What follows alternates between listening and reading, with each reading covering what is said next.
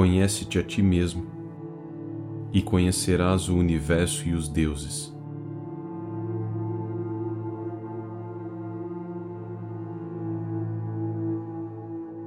Isto é o que a filosofia me prometeu: que eu me tornasse igual a Deus. Para isso eu fui convidado. Para isso eu vim.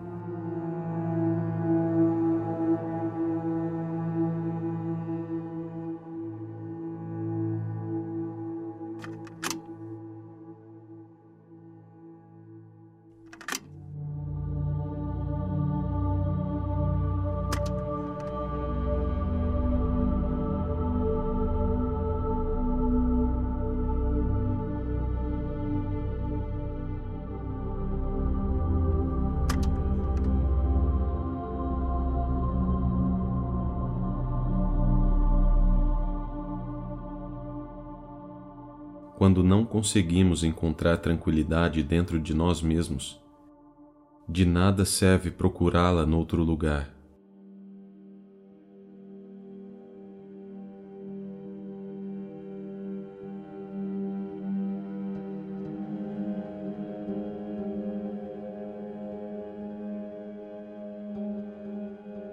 Sobre a tranquilidade da alma. O que desejas é grandioso e elevado e se avizinha do divino. Não sofrer perturbação. Essa condição de estabilidade da alma os gregos chamam de eutimia, sobre a qual há um esplêndido livro de Demócrito. Eu a chamo tranquilidade.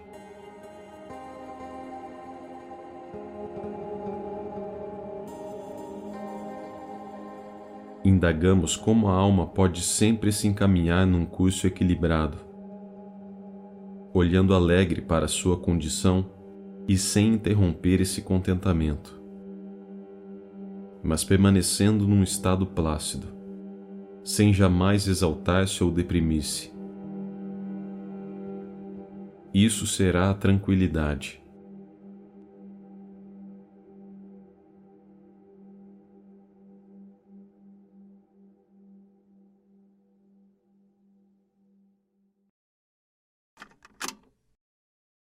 não desperdice sua vida.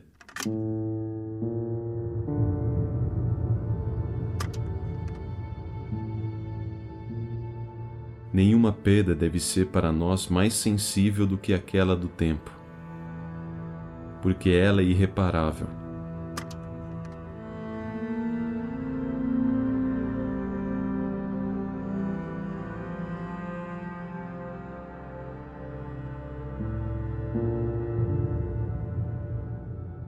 não é que tenhamos um curto espaço de tempo, mas que desperdiçamos muito dele. A vida é longa o suficiente e foi dada em medida suficientemente generosa para permitir a realização das maiores coisas. Se a totalidade dela estiver bem investida,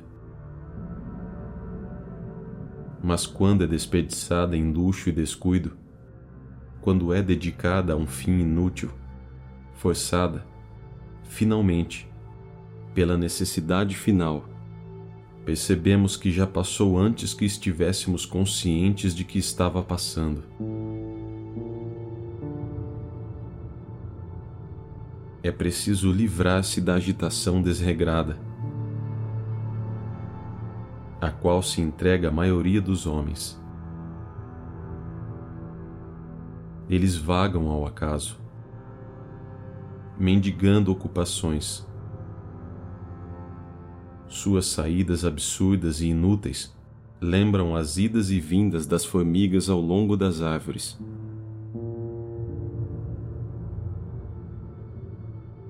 Quando elas sobem até o alto do tronco e tornam a descer até embaixo, para nada Quantas pessoas levam uma existência semelhante? Que se chamaria com justiça de preguiça agitada.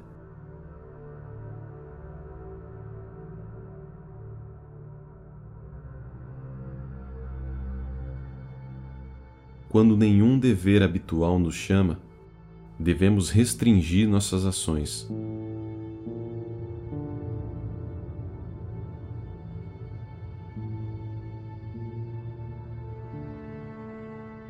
Agrada-me restringir minha vida entre as paredes de casa. Ninguém me subtraia um dia, sem nada me restituir digno de tamanho dispêndio. Que minha alma se dedique a si mesma cultive-se. Nada faça que lhe seja alheio, nada que deva ser levado a um juiz. Que seja possível apreciar a tranquilidade livre de inquietações de âmbito público e privado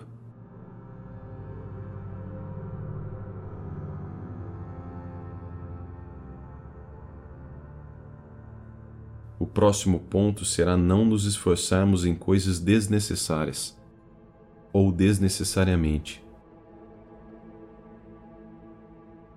Isto é, não cobiçar o que não podemos conseguir, ou, tendo-o alcançado, percebemos tarde e depois de muito suor a vacuidade de nossos desejos.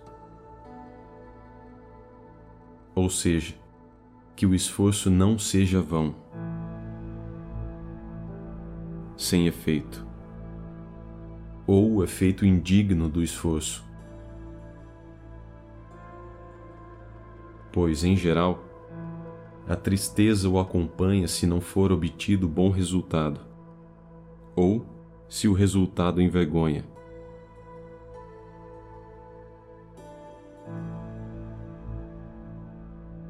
O dever do homem é ser útil aos seus semelhantes.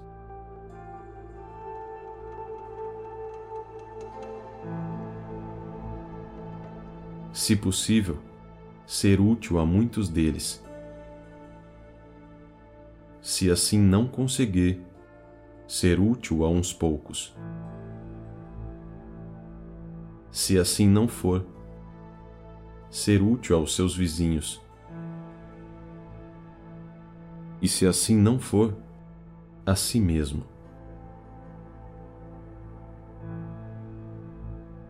Pois quando ajuda os outros, faz progredir os interesses gerais da humanidade.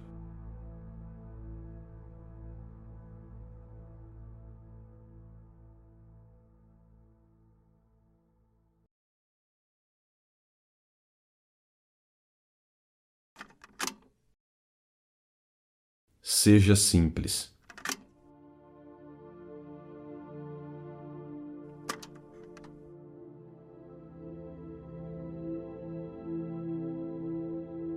Ocupe-se de pouco para ser feliz.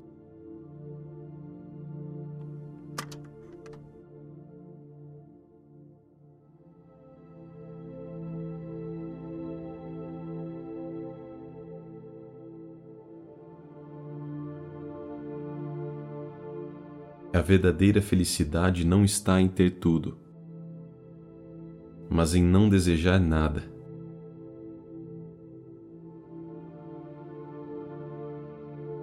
Acostumemo-nos a afastar de nós a pompa e a levar em conta a utilidade das coisas, não seus ornamentos. Aprendamos a aumentar a temperança a coibir o luxo, a moderar a vaidade, a abrandar a ira, a cultivar a simplicidade e a nos empenhar em buscar riquezas em nós e não na fortuna. É a alma que deve ser preenchida e não o cofre. Acostumemo-nos, portanto, à modéstia. Mesmo a despesas com os estudos, que é a mais meritória, tem justificativa até o momento em que tem limite. Para que incontáveis livros e bibliotecas, se o dono, durante toda a sua vida, mal pôde ler os títulos?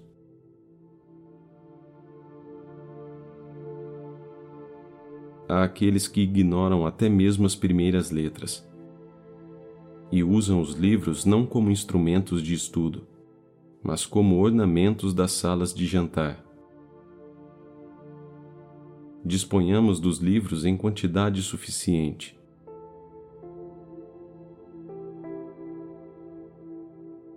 Não para decoração.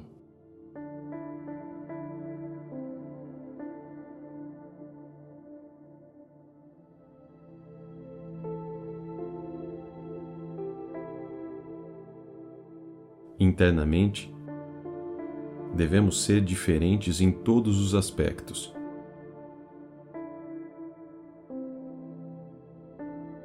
Mas nosso vestido exterior deve se misturar com a multidão.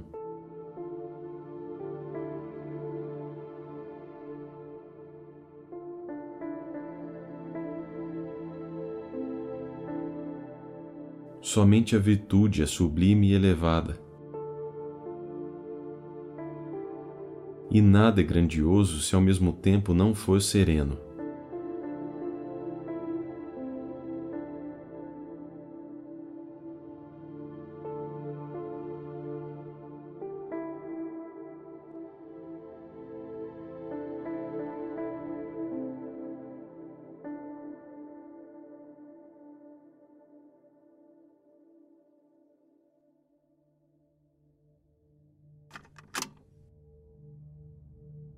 Não reaja.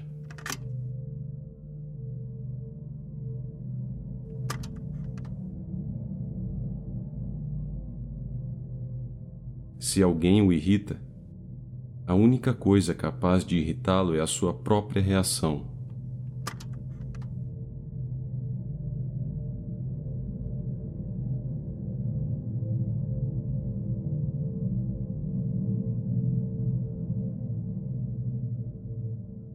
Não há prova mais certa de grandeza do que não poder acontecer-te coisa alguma que instigue tua reação.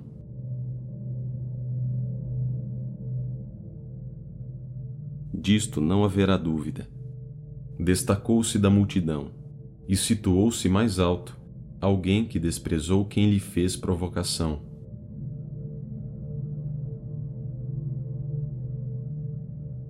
É próprio da verdadeira grandeza não mostrar-se sensível a uma agressão. Se você realmente quer escapar das coisas que o assediam, o que você precisa fazer não é estar em um lugar diferente, mas ser uma pessoa diferente.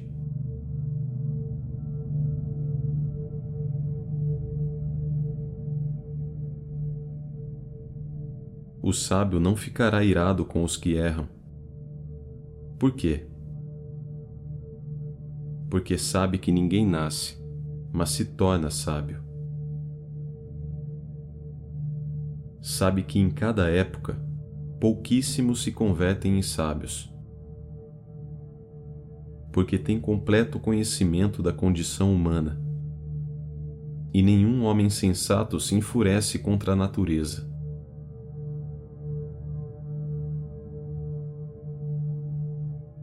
Alguém por acaso se irrita com crianças cuja idade ainda não dispõe de discernimento?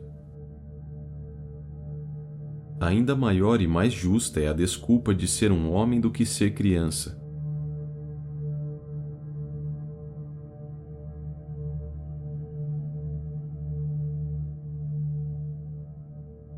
Nascemos nessa condição, expostos a doenças da alma não menos numerosas que as do corpo. Seres que não são obtusos ou ineptos, mas que utilizamos mal nossa perspicácia, sendo exemplos de vícios uns para os outros.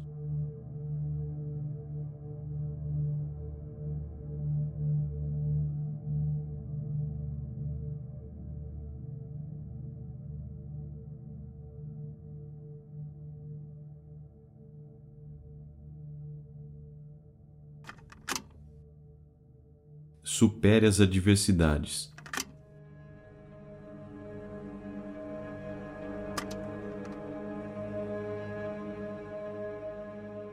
Se for suportável, então aguente. Pare de reclamar.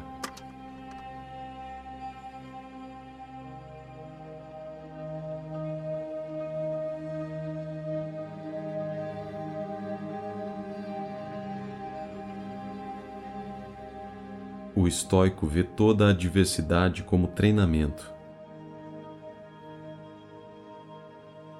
As dificuldades fortalecem a mente, como o trabalho faz com o corpo. Nenhum homem jamais foi sábio por acaso. É uma estrada difícil que leva às alturas da grandeza.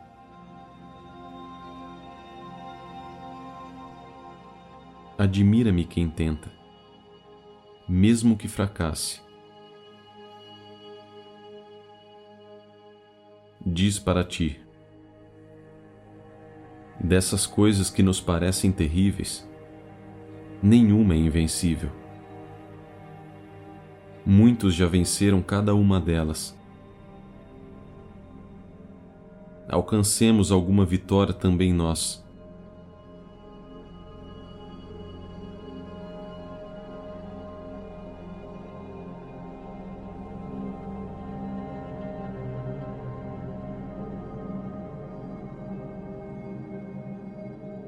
Persistência transpõe todo obstáculo.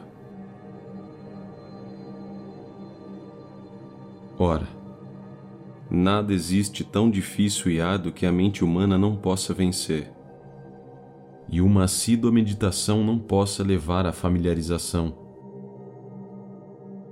E nenhuma paixão é tão feroz e soberana que não possa ser domada pela disciplina. Tudo o que o Espírito ordenou a si próprio ele obteve. A parte mais importante do progresso é o desejo de progredir.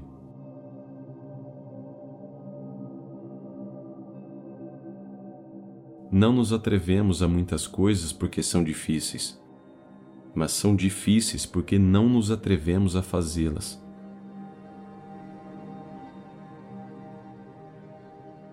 Padecemos de males curáveis. E como nascemos para o bem, se quisermos nos emendar, a própria natureza nos ajuda.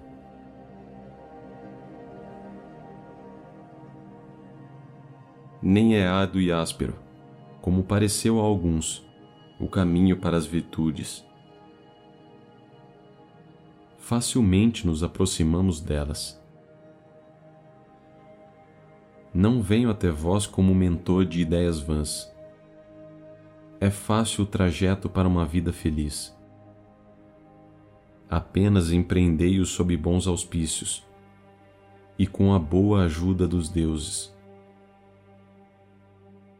Muito mais difícil é fazer o que fazeis.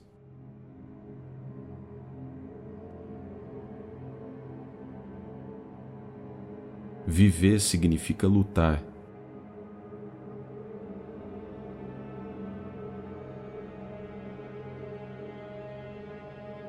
Toda vida é uma escravidão. É preciso acostumar-se à sua condição, queixar-se dela o mínimo possível e agarrar toda a vantagem que ela tem em torno de si.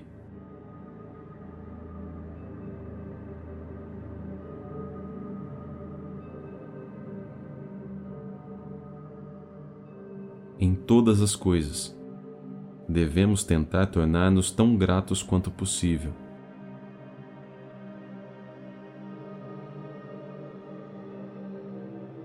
Nada é tão amargo que uma alma resignada não encontre ali algum motivo de reconforto.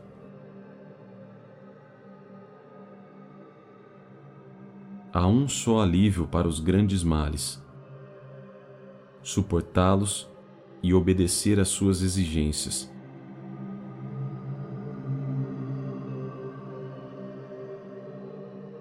Encontrarás em qualquer tipo de vida diversão, relaxamento e prazeres. Se quiseres considerar leves os teus males, em vez de odiosos.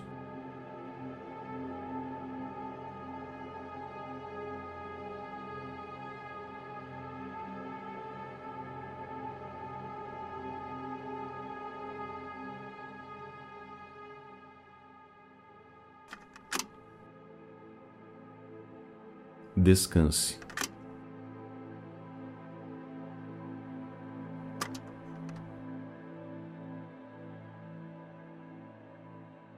Os deuses, cheios de piedade pelos humanos, raça condenada a sofrimentos, instituíram para os aliviar de suas fadigas e apaziguar seus tormentos o ciclo das festas divinas.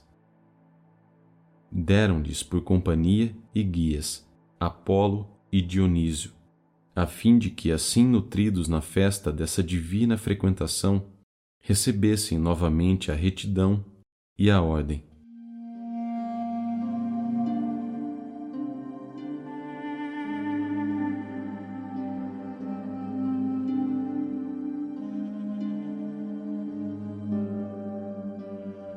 Nascem da continuidade dos esforços, certo desgaste e languidez na alma. Apliquemos uma medida. É essencial distinguir a vida simples da displicente. Devemos ser complacentes com nossa alma e, de tempos em tempos, conceder-lhe o ócio, para que lhe sirva de alimento e energia A mente deve relaxar. Ela voltará melhor e mais afiada após uma boa pausa.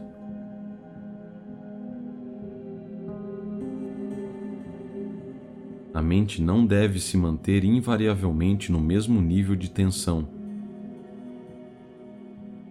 mas ceder aos divertimentos. É preciso dar repouso a nossas almas Descansadas, elas surgem melhores e mais ativas.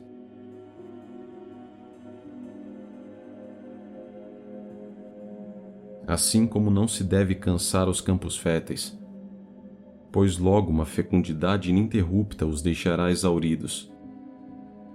Também o esforço contínuo da alma irá quebrantar o seu ímpeto. Recuperará o vigor depois de um pouco relaxada e repousada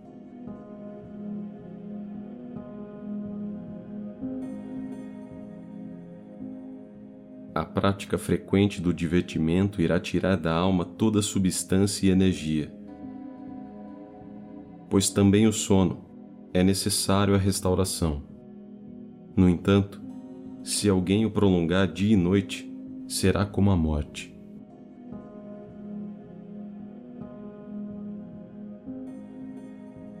É bem diferente afrouxar algo ou decompô-lo.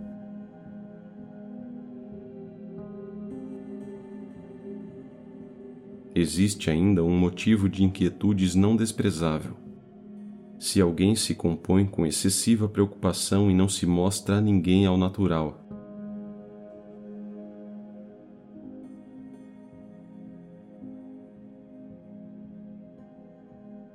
nós devemos também ser flexíveis,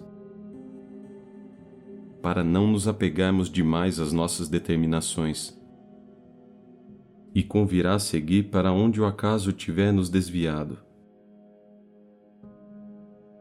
Não ter medo excessivo de mudar de decisão e de postura, contanto que não nos domine a inconstância, o vício mais hostil à paz de espírito.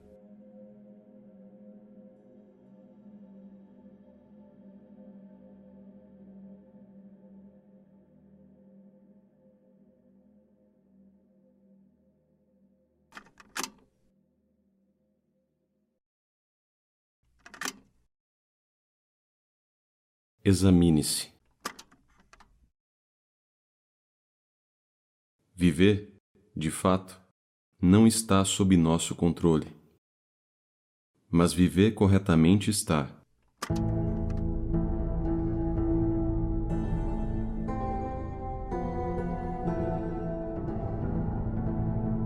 Todos os nossos sentidos devem ser levados ao fortalecimento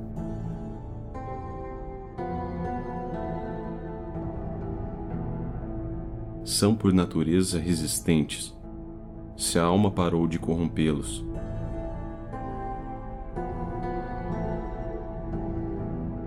Esta, que deve ser cotidianamente convocada a prestar contas.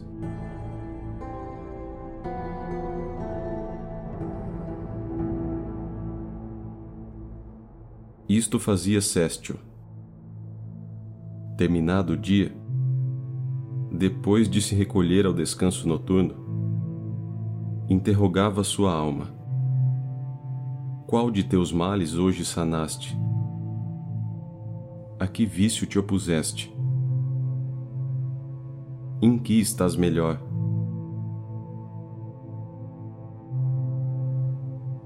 Examine-se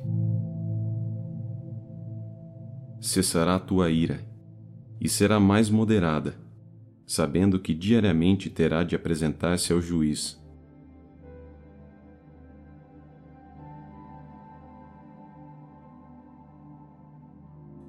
Que há de mais belo que esse costume de examinar todo o seu dia? Que sono é aquele que advém após a inspeção de si? Tranquilo, profundo e livre quando a alma foi elogiada ou advertida, e como um auto-observador e um sensor secreto, ela chega ao conhecimento de seus hábitos.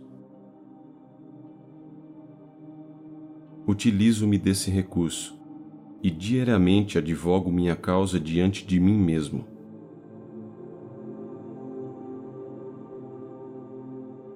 Logo que foi apagada a luz, e minha esposa, já ciente de meu costume, Fiz silêncio, perscruto todo o meu dia e repasso meus atos e palavras. Nada escondo de mim, nada omito. De fato, por que eu temeria algum de meus erros quando poderia dizer: trata de não fazer mais isso? Por agora, te perdoo. Naquela altercação falaste de modo muito combativo. Não discutas depois disso com ignorantes. Não querem aprender os que nunca aprenderam.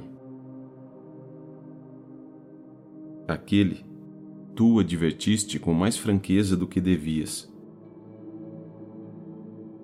Desse modo, não o emendaste, mas o ofendeste no mais, vê não apenas se é verdadeiro o que dizes, mas se aquele a quem te diriges tolera a verdade. Quem é bom se compraz em ser advertido. Já os piores toleram com muita resistência quem os corrige.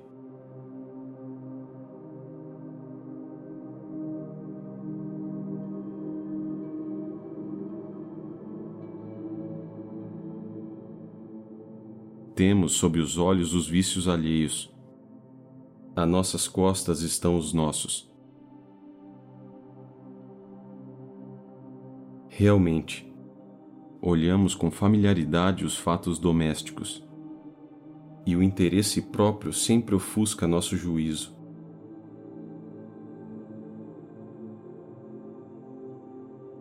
Que cada um esteja atento e por si só se examine.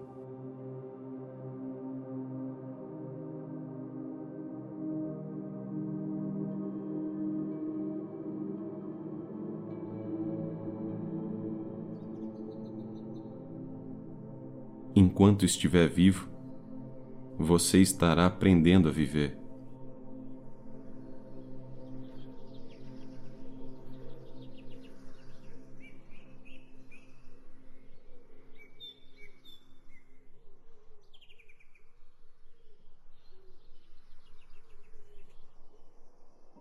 Aí tens, meu caro, os meios que permitem preservar a tranquilidade.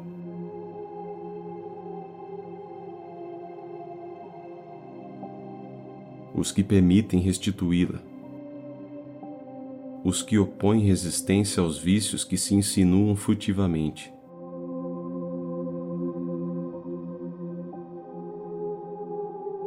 Saibas, no entanto, que nenhum deles tem bastante eficácia se um cuidado atento e assíduo não envolve a alma vacilante.